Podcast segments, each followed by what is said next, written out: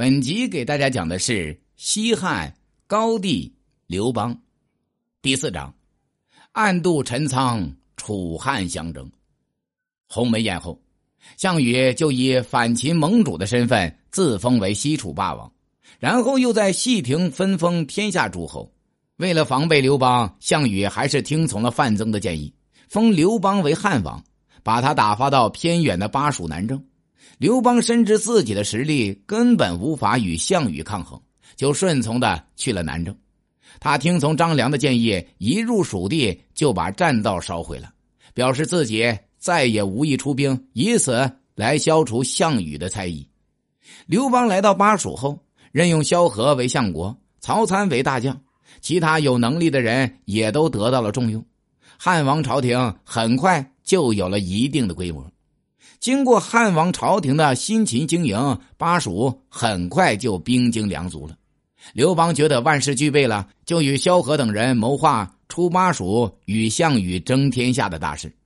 萧何作为丞相留守后方，他向刘邦推荐了将才韩信，刘邦就以韩信为大将军，全面部署军事。汉王元年（公元前二零六年五月），刘邦与韩信率领大军。明修栈道，暗度陈仓。陈仓今陕西宝鸡东，迅速占领整个关中，正式拉开了楚汉相争的大幕。此时的项羽正忙得不可开交。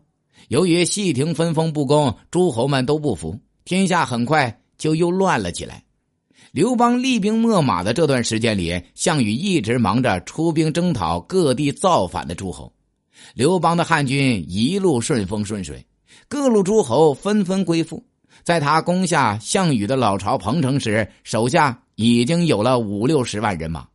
项羽原本打算铲除了齐国诸侯田荣的叛乱，再来全力对付刘邦。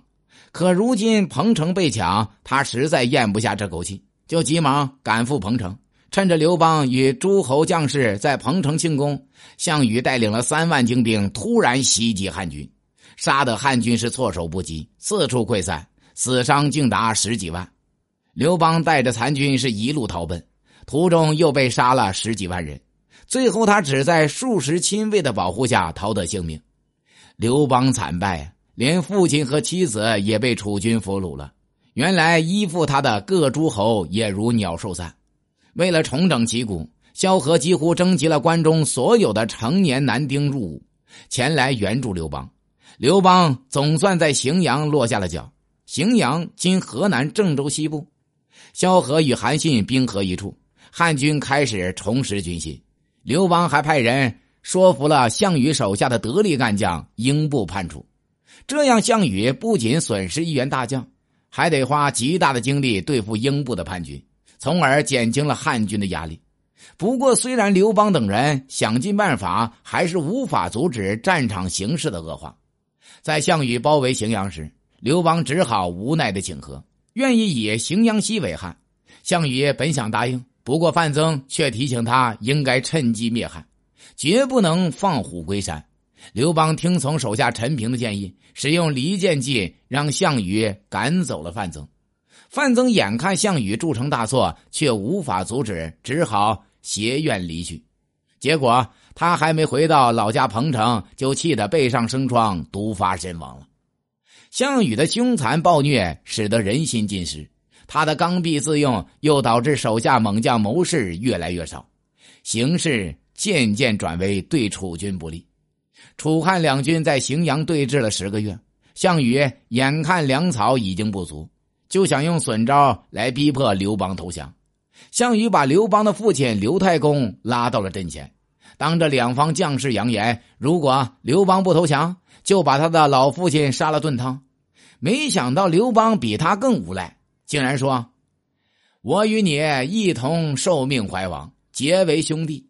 我的父亲就是你的父亲。如果你一定要杀了你的父亲，别忘了分碗汤给我。”项羽最好面子了，当即气得要死，要与刘邦决斗。谁知刘邦根本不应战，还揭项羽的老底。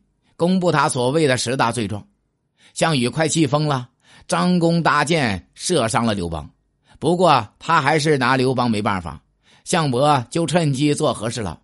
项羽不想被天下人说成不义，就把刘邦的父亲和妻子都送还给了刘邦。楚汉最终讲和，双方约定中分天下，东归楚，西归汉，这就是历史上著名的楚河汉界。不过，刘邦手下谋士众多，他们的意见刘邦一向都很重视。定好合约后，项羽东去，刘邦也准备西还。张良和陈平提醒刘邦，楚军现在兵势疲惫，粮草已绝，正是天要亡楚的大好时机，绝不能纵虎归山。刘邦醒悟了，立即率兵追击楚军。汉王五年（公元前二零二年十月），刘邦追上项羽，不过又被楚军打败了。而刘邦部下的韩信、彭越等手握重兵的大将，都不是很愿意出兵援助他。为了得到韩信、彭越的支持，刘邦采用张良的计策，派人通知二人，说只要他们合力击楚，打败项羽后，就封他们为齐王和梁王。韩信、彭越二人听了，马上积极配合出兵。原来叛离的一些诸侯也纷纷前来助战。到了十二月，汉军三十万在垓下。将楚军团团包围，四面楚歌响起，楚军心乱，逃离了不少。项羽兵尽粮绝，他见败局已定，就打算第二天与刘邦拼死一战。当晚，他在大帐中与爱妾虞姬饮酒作别，连心爱的坐骑乌骓马也牵到身边。项羽心中悲痛，慷慨放歌：“力拔山兮气盖世。”时不利兮骓不逝，骓不逝兮可奈何？虞兮虞兮奈若何？虞姬悲不自胜，拔剑自刎。项羽率领八百余部将浴血奋战，最终被迫在乌江边自刎身亡。楚汉相争终于以刘邦胜利而告终。本集已经讲完，欢迎在评论区里面留言。下集将给大家带来的是刘邦第五章：威加海内，创立汉室。